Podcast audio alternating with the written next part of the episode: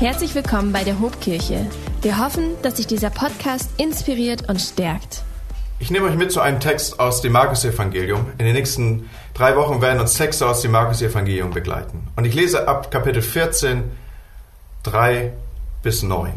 Jesus war in Bethanien und bei ihm war Simon, der früher einmal aussätzig gewesen war. Während der Mahlzeit kam eine Frau herein. In ihren Händen hält sie ein Fläschchen mit reiner, kostbarer Nade. Sie öffnet das Gefäß und salbt mit dem Öl den Kopf von Jesus. Darüber regen sich einige Gäste auf. Das ist ja die reinste Verschwendung. Dieses Öl ist mindestens 300 Silberstücke wert. Man hätte es lieber verkaufen und das Geld den Armen geben sollen. So machten sie der Frau heftige Vorwürfe. Aber Jesus sagt, lasst sie in Ruhe. Warum macht ihr der Frau diese Schwierigkeiten? Sie hat etwas Gutes für mich getan. Arme, die eure Hilfe nötig haben, wird es immer geben. Ihr könnt ihr helfen, ihr könnt ihnen helfen, so oft ihr wollt. Ich dagegen bin nicht mehr lange bei euch. Diese Frau hat getan, was sie konnte. Mit diesem Salböl hat sie meinen Körper für das Begräbnis vorbereitet. Ich versichere euch, überall in der Welt, wo Gottes rettende Botschaft verkündigt wird, wird man auch von dieser Frau sprechen und von dem, was sie getan hat. Jesus macht am Ende dieses Textes eine krasse Aussage. Eine steile Ankündigung. Wenn ihr den Vers 9 nochmal aufruft, dann seht ihr, dass er sagt, überall in der Welt, und ich zitiere jetzt mal eine bisschen andere Übersetzung, wo das Evangelium gepredigt wird, wird man sich auch an diese Frau erinnern. Mit dieser Predigt möchte ich dich fragen, wird man sich an dich erinnern? Oder lass mich die Frage anders stellen. Ich laufe sie aus einer anderen Perspektive an. Gibt es eigentlich irgendetwas, was du und ich tun könnten, damit man sich noch lange an uns erinnern wird? Eine Umschreibung für lange in Erinnerung bleiben ist ja im Sinne des Wortes in die Geschichte einzugehen. Gibt es also irgendetwas, was wir tun können, in die Geschichte einzugehen? Irgendetwas, was wir machen könnten? Gibt es einen Weg, mit dem eigenen Leben Geschichte zu schreiben?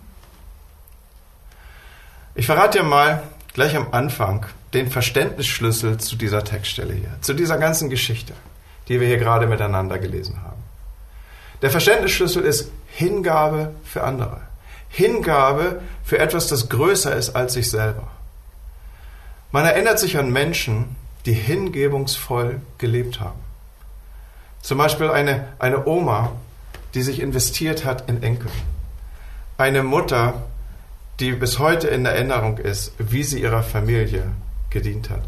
Ein Vater, ich könnte unterschiedliche aufrufen, Beispiele aufrufen. Selbst, selbst Sportler, die sich einer Sache hingegeben haben, sie bleiben uns deswegen in Erinnerung, weil sie sich so intensiv in etwas hineingestellt haben.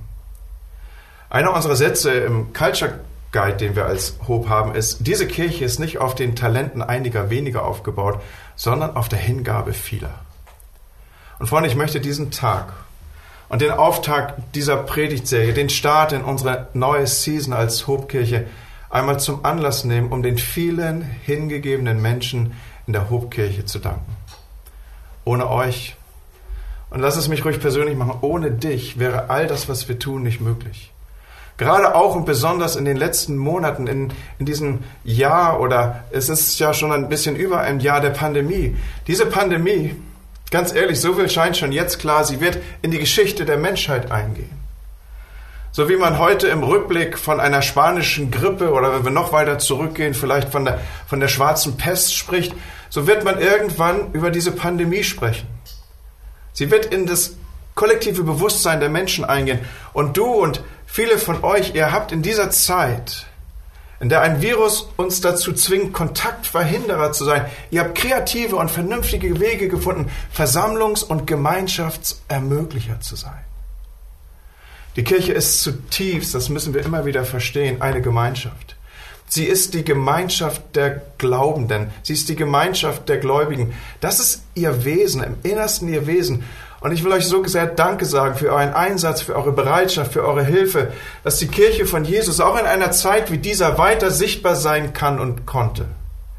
Weiter eine Stadt auf dem Berg, weiter ein Licht im Dunkeln, weiter ein Ort, den man aufsuchen konnte, auch im übertragenen Sinne, um Frieden zu finden.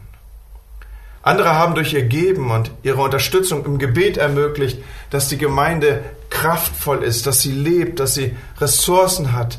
Oder wie man es im Englischen ausdrücken würde, dass wir bis heute erleben, we are still the church. Die Kirche ist immer noch die Kirche.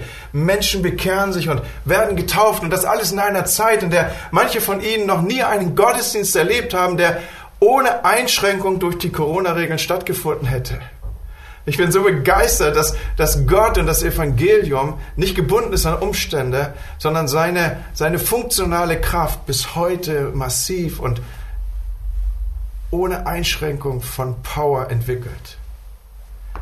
Nach der Predigt am letzten Sonntag erreicht mich eine Mail von einem unserer Gottesdienstbesucher. Und es hat mich so ermutigt. Ich möchte Ihnen, so schreibt mir hier diese Person, für die ermutigenden Worte danken. Erstmals höre ich eine Predigt in der Hobkirche. Ich bin neu. Ich komme aus Ägypten, das Land, in dem Josef so viel gelitten hat. Ihr erinnert euch, am Campus in Bremen habe ich letzten Sonntag über Josef gesprochen. Und mittlerweile wohne ich in Deutschland, wo ich auch ein bisschen leide. Aber die Predigt hat mich ermutigt. Gott formt mich. Danke, bis hoffentlich ganz bald. Leute, das macht was mit meinem Herzen. Das, das berührt mich als Pastor. Und ja, es stimmt, diese Kirche ist nicht mit den Talenten einiger weniger aufgebaut, sondern mit der Hingabe vieler. Und natürlich wird man in Erinnerung halten, wie Menschen sich in solcher Zeit eingesetzt haben. Vielen, vielen Dank. Diese Art der Hingabe erkenne ich übrigens auch im Leben dieser Frau und in dem Text, den wir gerade miteinander geteilt haben. In der damaligen Zeit war es für eine Frau völlig unangemessen, bei einer Tischgemeinschaft von Männern reinzuplatzen. Eine Frau hatte da nichts zu suchen, außer sie diente. Diese Frau crasht diese Männerszene. Scheinbar war es ihr nicht so wichtig, was andere von ihr denken. Freunde, lasst uns hier einen ersten Punkt finden, den wir markieren. Hingabe verleiht immer Mut und Entschlossenheit. Hingabe schert sich nicht so sehr um das, was andere denken. Hingabe tut einfach. Packt einfach an. By the way, Hingabe wird immer auch Kritiker auf den Plan rufen. So wie auch in dieser Szene. Und lass mich hier vielleicht so ein bisschen den persönlichen Dialog zu dir suchen. Du musst lernen, mit dieser Kritik umzugehen. Deine, deine Berufung besteht ja auch nicht darin, es allen recht zu machen. Du willst ein Leben ohne Kritiker leben und ohne Menschen, die an dir rumnörgeln und die irgendwie glauben, es sollte so gehen. Dann habe ich hier drei einfache Schritte für dich, wie du da hinkommst. Sag nichts, tu nichts und sei nichts. Ist der einfachste Weg, keine Kritiker auf den Plan zu rufen.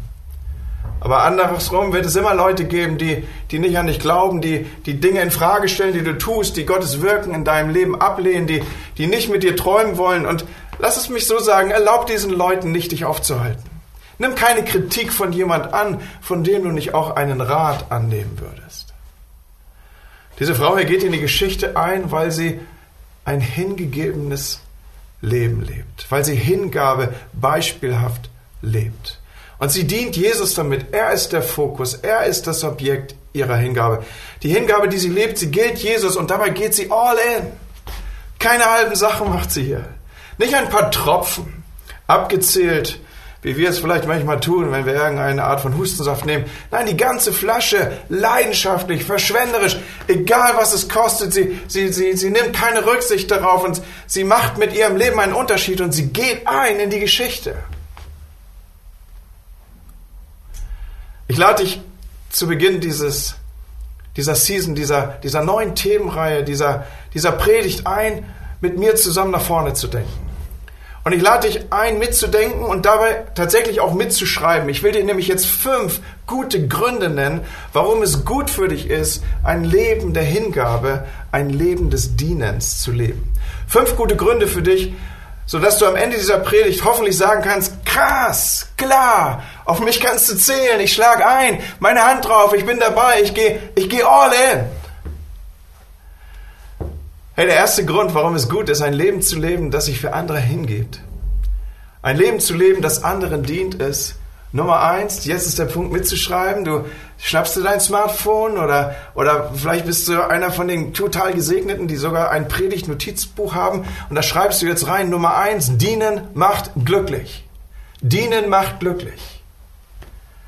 Kennst du eigentlich noch Madonna, diesen, diesen Stern am Pophimmel? Ich denke, wir sind uns einig, sie ist nicht von Armut bedroht oder hat auch sonst keine existenziellen Ängste, oder? Aber warum sagt Madonna, die eigentlich ihr ganzes Leben darauf ausgerichtet hatte, dass, sie sich selbst verwirklicht und künstlerisch betätigt, dass sie nicht eine einzige Person einschließlich ihrer selbst kennt, die wirklich glücklich ist. Und auf der anderen Seite des Spielfeldes nehme ich euch mit zu Mutter Teresa. Aus ihrem Leben wird berichtet und über ihr Leben wird berichtet, dass sie sich wie kaum eine andere für Gott und die Ärmsten eingesetzt hat und dass sie aber auch ein unglaublich glückliches Leben lebte. Warum ist das so? Warum, warum haben wir diese beiden Pole hier? Und ich glaube, ein Teil der Antwort ist, weil Jesus recht hat, wenn er sagt, geben macht glücklicher als nehmen. Und dabei ist glücklich sein und Spaß haben nicht irgendwie ein austauschbarer Begriff oder sind dies nicht austauschbare Begriffe. Jesus ist ja nicht blauäugig oder naiv in dieser Welt unterwegs, wenn er sowas sagt. Nein, sehr oft kann dienen und hingeben und all das, was damit in Verbindung steht, auch kraftraubend und emotional auslaugend und buchstäblich teuer und, und auch gefährlich sein. Aber haben wir nicht alle schon erlebt, dass gerade in diesen Zeiten wir oft wie kaum in anderen Momenten dieses Gefühl von ausgefüllt und Erfüllung haben? Ein britischer Journalist, der schreibt über diese Mutter Teresa, die ich hier zum Aufruf gebracht habe, und ihre Gemeinschaft folgendes, ich zitiere es mal wörtlich. Ihr Leben war dreckig und arm und unwahrscheinlich hart. Aber ich habe niemals in meinem Leben so freundliche und zuvorkommende Diener gesehen.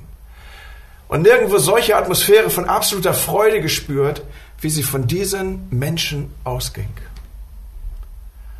Leute, das, was wir hier miteinander untersuchen, ist ein tiefes Geheimnis. Jesus hat das Geheimnis, dass ein Leben wirklich gelingen kann, einmal in folgende Worte gefasst. Er sagt, wer sich selbst als Ziel hat, der wird sich verfehlen. Wer sich aber aufgibt für mich und das Evangelium, der wird sich selbst finden. Mit anderen Worten, wer, wer will, dass sein Leben gelingt, der muss beginnen, es für etwas anderes, etwas Größeres zu leben. Willst du, dass dein Leben glücklich ist? Dann fang an, es für etwas zu leben, was größer ist als du selbst. Du willst, dass dein Leben gelingt, dann diene demütig mit dem Mut, auch mal den niedrigeren Weg zu gehen. Dienen macht glücklich und lässt sich das Leben finden. Du willst das Leben finden? Fang an zu dienen und ein Leben der Hingabe zu leben. Ein zweiter Punkt zum Mitschreiben wäre jetzt dieser. Dienen setzt dein Potenzial frei.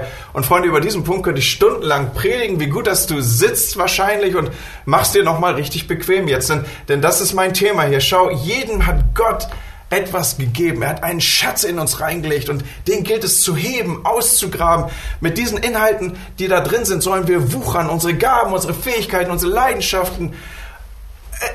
Das ist etwas sehr Persönliches. Das ist die Art, wie nur du Dinge tun kannst. Die meisten Menschen ahnen nicht mal, was ihnen steckt, welches Potenzial Gott in sie reingelegt hat. Und hast du gewusst, dass die Gemeinde der ideale Ort ist, um dieses von Gott gegebene Potenzial zu erkennen und freizusetzen? Hier ist der Ort, wo du zugerüstet wirst. Ein anderes Wort dafür wäre trainiert wirst, wo du lernst, die Inhalte und die Begabung, die Gott dir gegeben hat, anzuwenden und einzusetzen. Und hier ist der Ort, wo du dann auch wieder entsandt wirst in eine Umgebung, die diese Dinge noch nicht kennen. Im Petrusbrief, im 1. Petrus 4, Vers 10 finden wir folgende Aussage. Gott hat jedem von euch, lasst es mich so sagen, Gott hat jedem, er hat dir eine besondere Gabe und Gaben gegeben. Und wir sollen damit einander dienen, einander dienen als Haushalter der vielfältigen Gaben Gottes. Oder schau, was in Psalm 92 im Vers 14 steht. Die gepflanzt sind im Haus des Herrn werden grünen. Hast du das gewusst? Du willst florieren? Ich finde das Wort cool. Du willst florieren? Dein, dein Potenzial kennenlernen? Entdecken, was in dir steckt, das Freischaufeln, was Gott dir gegeben hat, diesen Schatz heben, der in dich hineingeschaffen wurde, wie du erdacht warst, was Gott sich überlegt hat, als er dich ausgedacht hat. Er wollte angeben, als er dich gemacht hat. Und du willst das alles entwickeln und du willst aufblühen. Das ist, das ist das, was florieren heißt. Hier ist die Antwort. Die gepflanzt sind im Haus des Herrn, die werden grün. Boah, und ich liebe das. Ich liebe es, wenn Menschen anfangen, dieses Potenzial zu heben und zu leben und, und als gute Haushalter mit ihrer Gabe anfangen zu dienen. Da, da, da kann ich stundenlang staunend davor stehen. Und ich sage es euch, wie es ist. Manchmal komme ich nach Hause nach einem richtig vollgepackten Arbeitstag oder einem vollgepackten Gemeindewochenende und ich setze mich in, in meinen Sessel. Das ist, ist so fast wie ein Ritual. Ich setze mich doch hin und dann, dann sitze ich dort und dann werde ich still und dann ziehen die Bilder an mir vorbei und dann dann fange ich an zu staunen über den Einsatz von Mitarbeitern, über das Potenzial und die Gabe, die ich entdecke, die ich sehe. Dann staune ich darüber, was bei Licht und bei Ton und bei Gesang und bei Band und bei Organisation und bei Begrüßung möglich ist, wie ein Ort gestaltet wird, an dem Menschen nach Hause kommen. Was für ein Potenzial. Und darf ich das so sagen als Seniorpastor? Gebt ihr mir diesen Moment, Hobkirche? Ihr seid eine tolle Kirche. Eine tolle Gemeinde. Gott hat das gemacht. Er hat alles, was wir brauchen, in diese Gemeinschaft hineingelegt, um diese Welt zu verändern. Er hat sie versorgt und ausgestattet. Ein unglaubliches Potenzial. Lass uns das freisetzen. Setz das frei. Setz du es frei. Wie man das macht? Durch Dienen. Dienen setzt dein Potenzial frei. Du willst grünen, florieren, aufblühen, dich entwickeln. Pflanz dich ins Haus Gottes. Ein dritter Punkt zum Mitschreiben wäre jetzt dieser. Dienen macht dich groß. Hey, das ruft in mir die Bilder von einer Geschichte auf. Jesus zieht einmal mit seinen Jüngern durchs Feld und, und dann kriegt er mit, dass sie sich streiten. Und da er nur mit Männern unterwegs war, der engste Kreis seiner Jünger waren Männer, ist eigentlich sofort klar, worüber die auch sich hier stritten oder worüber die streiten. Die Frage war nämlich, wer ist eigentlich der Größte? Wer, wer ist hier Chef? Ich Häuptling, du Indianer. Das war so das, das, der Hintergrund hier. Ich, ich erinnere noch, als ich ein Junge war, dann, dann haben wir immer Banden gegründet. Es war ganz wichtig, Banden zu gründen. Wir haben ungefähr zweimal die Woche Banden gegründet. Und eine der ersten Fragen, die immer zu klären war, war die Frage, wer ist hier der Chef? Wer ist Häuptling? Und manchmal haben wir länger, als die eigentliche Bande hielt, über den Punkt diskutiert, wer der Häuptling der Bande ist. Schau mal, was Jesus hier sagt, wie er mit dieser Fragestellung umgeht. Und dieser Punkt ist ihm offensichtlich so wichtig, dass er jetzt das Tempo rausnimmt und er ruft alle zusammen und ich stelle mir vor, wie er jeden tief in die Augen schaut und dann, dann sagt er folgende Worte. Kannst du mitlesen? Ihr wisst, wie die Machthaber der Welt ihre Völker unterdrücken. Wer die Macht hat, nutzt sie rücksichtslos aus. Aber gerade so darf es bei euch nicht sein. Wer groß werden will unter euch, der soll anderen dienen. Und wer der Erste sein will unter euch, soll sich allen anderen unterordnen. Ich finde das so interessant, wie Jesus antwortet. Jesus sagt jetzt nicht, hey, psch, nein, auf keinen Fall, diese Frage dürft ihr nicht mal denken. Er sagt nicht, wer der Größte ist, das, das darf man nicht fragen. Nein, im Gegenteil, er zeigt sogar einen Weg auf, wie man der Größte und wie man der Erste sein kann. Wenn du groß sein willst, so sagt er, und dieser Wunsch scheint offensichtlich legitim, dann diene. Und wenn du der Erste sein willst, dann ordne dich anderen unter. So, du würdest gern groß werden? Noch einmal, lass uns mal so frommes Vokabular beiseite stellen. Ich glaube, es ist, es ist legitim, dass man groß werden möchte. Dass man das Beste aus seinen Möglichkeiten und sein Leben machen möchte. Dieser Wunsch ist also legitim, aber der Weg dorthin, das ist das, was Jesus hier aufzeigt, ist diene. Er sagt nicht, dass man das nicht fragen darf.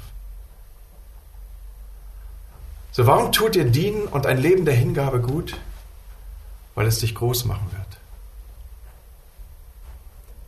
Was mich zu unserem vierten Punkt führt. Ich sprach ja von fünf Punkten, die ich euch mitgeben möchte. Und jetzt bin ich bei Punkt Nummer vier. Du schreibst also wieder in deine kleine Predigtklatte vier. Und dann schreibst du, dienen zahlt sich aus. Alles schön und gut werden vielleicht einige sagen, aber woher soll ich die Zeit nehmen zum Dienen? Ich weiß, ich weiß da nicht, wo mir der Kopf steht. Und ich weiß als Verkündiger und dein Pastor, das ist wirklich ein Problem. Woher die Zeit nehmen, wenn man 50 bis 70 Stunden in der Woche seinen Job tut und Kinder hat und ein Haus baut? Woher die Zeit nehmen, wenn man, wenn man zwei bis drei kleine Menschenkinder hat, denen man alles mitgeben möchte fürs Leben? Die einen den ganzen Tag fordern, die zwölf Stunden am Tag, sieben Tage die Woche um einen herum sind. Was sage ich, zwölf Stunden? 24 Stunden so, so ein Tag. Und Leute, ich habe keine fertige Lösung in der Tasche. Ich kann euch nur eine Orientierung geben. Und ich kann euch sagen, was Lüdi und ich einmal entschieden haben und worauf wir bis heute bauen, wo wir immer wieder diese entsprechende Entscheidung treffen. diese, diese Entscheidungsfundamente, auf die wir unser Lebenshaus gegründet haben, sie stehen unter anderem in Matthäus 6, Vers 33. Trachtet zuerst nach dem Reich Gottes und nach seiner Gerechtigkeit, so wird euch alles andere zufallen. Der andere Grundpfeiler, auf den wir unser Lebenshaus gegründet haben, er findet sich in einer Aussage aus Lukas 6, Vers 38. Dort steht, gebt, so wird euch gegeben. Ein volles, gedrücktes, gerütteltes, überfließendes Maß wird man in euren Schoß geben. Leute, das sind Verheißungen, auf die man wirklich sein Leben bauen kann. Deswegen geben Menschen 10% ihres Einkommens oder über den Zehnten hinaus.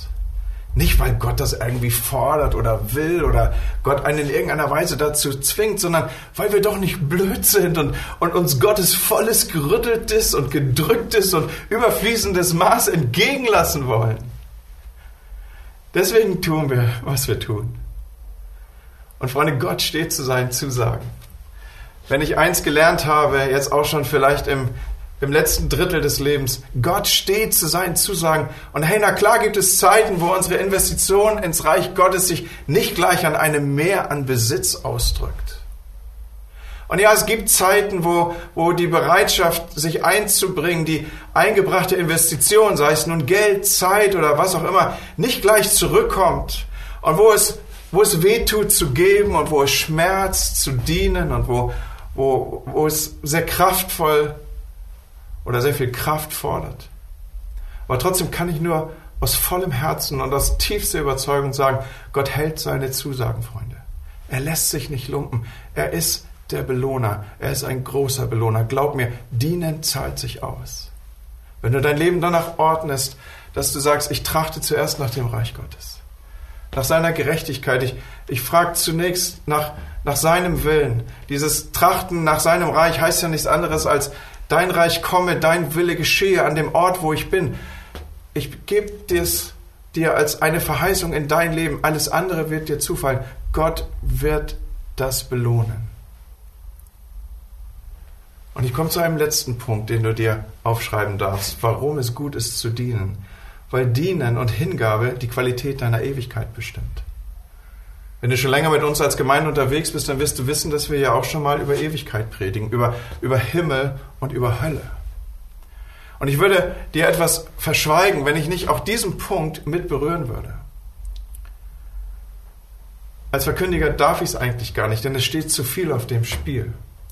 Weißt du, jeder von uns wird einmal vor seinem Schöpfer stehen und Gott wird uns fragen, was wir denn mit den Gaben und mit den Talenten und mit der Zeit und den Möglichkeiten gemacht haben, die Gott uns gegeben hat.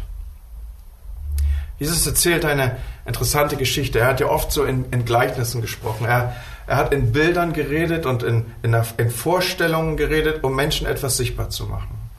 Und so gibt es diese Geschichte aus Matthäus 25, da wird von Jesus erzählt, es gab einen Hausherrn, der, der wollte für einige Jahre ins Ausland und er musste für einige Jahre ins Ausland und er verteilt sein Vermögen unter seinen Verwaltern.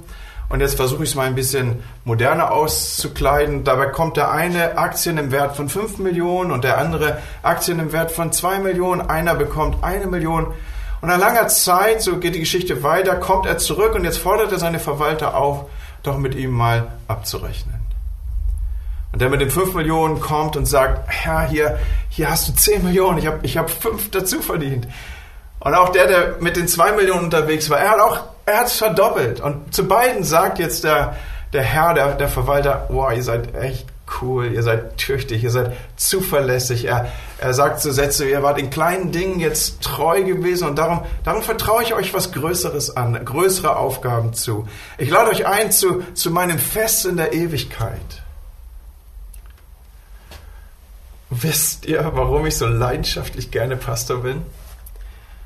Weil ich würde so gerne in der ersten Reihe sitzen, wenn diese Szene im Himmel sein wird. Weil ich mir nichts Schöneres vorstellen kann, als dabei zu stehen und, und zuzuhören zu dürfen, wie, wie zu jedem von euch, der hier sitzt und mir zuhört oder der hier am Bildschirm mir zuhört, wie zu jedem von euch gesagt wird, hey, weil du im Kleinen treu warst, werde ich dir jetzt Größeres geben, ich werde dir mehr anvertrauen. Komm und feier mit mir, genieß die Ewigkeit ohne Ende Party. Es wird ein großartiges Leben.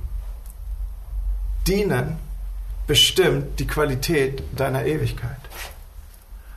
Warum kann ich das so sagen? Weil, weil das Gleichnis ist noch nicht zu Ende, es geht weiter. Einer hat nämlich nicht sich investiert, war nicht bereit, das geschenkte Potenzial zu investieren, hat seine Millionen, seine Möglichkeiten vergraben und Gott zurückgebracht mit, mit den Worten, ich kenne dich als strengen Herrn und dachte, was immer ich auch mehr verdiene, du wirst es mir sowieso wegnehmen. Und Jesus erzählt jetzt zornig, sagt der Herr zu ihm, was bist du doch für ein Dummkopf? Werf diesen nichtsnutzigen Kerl hinaus in die Finsternis, wo nur noch Verzweiflung herrscht. Seine Umschreibung für die Hölle. Harte Worte, oder? Und es wäre unfair, wenn ich sie nicht auch nennen würde. Noch einmal dienen bestimmt ganz entscheidend die Qualität unserer Ewigkeit. Jeder von uns lebt ewig, Leute. Die Frage ist nur, wo und wie. Ich schließe den Kreis mit dieser Predigt und komme nochmal zurück zu der Frau, die uns eingangs beschäftigt hat. Lass uns nochmal zurückkommen zu der Frau, von der wir am Anfang gelesen haben. Wir, wir bekommen ja nicht mal den Namen genannt. Wir wissen gar nicht, wer sie ist. Und doch, wie hat Jesus gesagt, bis heute erinnern wir uns an sie. In Vers 8 von dem Text, den wir gelesen haben, da steht, diese Frau hat getan, was sie konnte. Und Herr, ich bitte dich, dass du mir noch einmal richtig gut zuhörst und mir deine volle Aufmerksamkeit schenkst. Hingabe bedeutet immer nur, ich bringe das, was ich kann. Diese Frau hat aus ihren Möglichkeiten gegeben. Das allerdings ohne zurückzuhalten. Nicht wenige Tropfen, habe ich gesagt, sondern sie ist all in gegangen, die ganze Flasche. Sie hat gegeben aus ihren Möglichkeiten. Und mir ist wichtig, das im Blick zu haben, weil manchen hingegebenen Mitarbeitern muss gesagt werden, hey, du gehst über deine Möglichkeiten. Oder anders ausgedrückt, halte mehr Balance. Nicht alles hängt von dir ab. Nimm dir Zeit, das Leben zu genießen. Mir hilft in diesem Kontext immer, dass Jesus mal einen Moment nimmt, wo er versucht, das Reich Gottes, eigentlich etwas, was man nicht erklären kann, zu erklären. Er sagt in Markus 4, die Verse 26 und 27, das Reich Gottes funktioniert so. Jesus erklärt weiter, ich zitiere jetzt hier wörtlich, Gottes Reich kann man vergleichen mit einem Bauern und der Saat, die er auf sein Feld gesät hat. Nach getaner Arbeit legt er sich schlafen, steht wieder auf und das Tag aus, Tag ein. Währenddessen wächst die Saat ohne sein Zutun heran.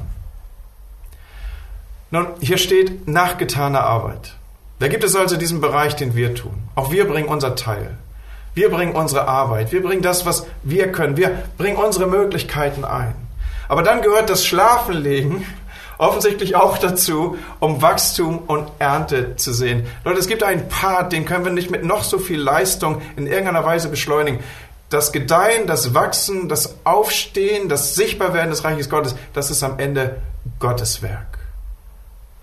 Und manch einem muss gesagt werden, halt die Balance, brenn nicht aus im übermäßigen Dienst. Und noch ein Punkt, auf den ich hinführen möchte. Das Feld, auf dem wir dienen, der Einsatzort unserer Talente und Möglichkeiten, er hat nicht nur den Kontext von Kirche und Gebäude im Sinne des Gebäudes, des Kirchengebäudes oder eines bestimmten Ortes. Im Fokus dieser Hinführung der Hingabe ist das Reich Gottes und das Königreich. Wir trachten zuerst nach dem Reich Gottes. Wenn dein Gebet ist, dein Reich komme, Herr, dein Wille geschehe, wie im Himmel, so auf Erden, dann kann dein Arbeitsplatz oder der Ort, an, an, an dem du die meiste Zeit verbringst, er kann der Ort deiner Hingabe sein. Der Bus, den du fährst, das Büro, das du leitest oder die Arbeitsgruppe, die du führst, kann der Ort sein, an dem du mit deiner Gabe und in den Prinzipien des Königreiches sein Reich repräsentierst und den Menschen dienst. Oder deine Familie. In dieser Perspektive ist die Beaufsichtigung von schulpflichtigen Kindern im Homeschooling. Sie ist nicht irgendwie vertane Chaoszeit, sondern sie ist die Kaderschmiede zukünftiger Führungspersönlichkeiten für das Reich Gottes. Und sie ist dein Ort des Dienstes.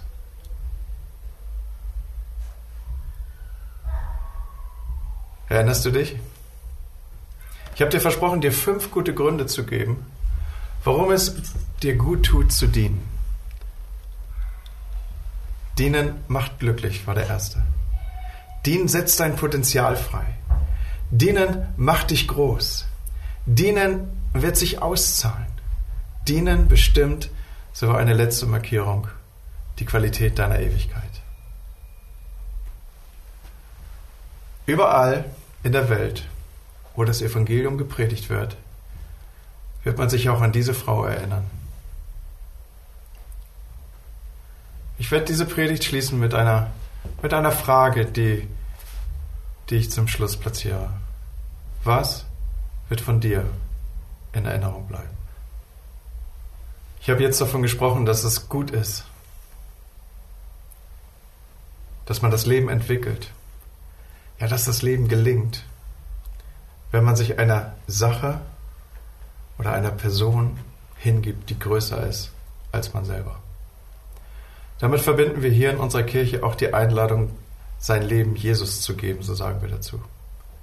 Alles, was wir hier miteinander geteilt haben, Dienen und Hingabe und all diese Dinge, sie beginnen und sie starten damit, dass man erkennt, es gibt einen Herrn in meinem Leben.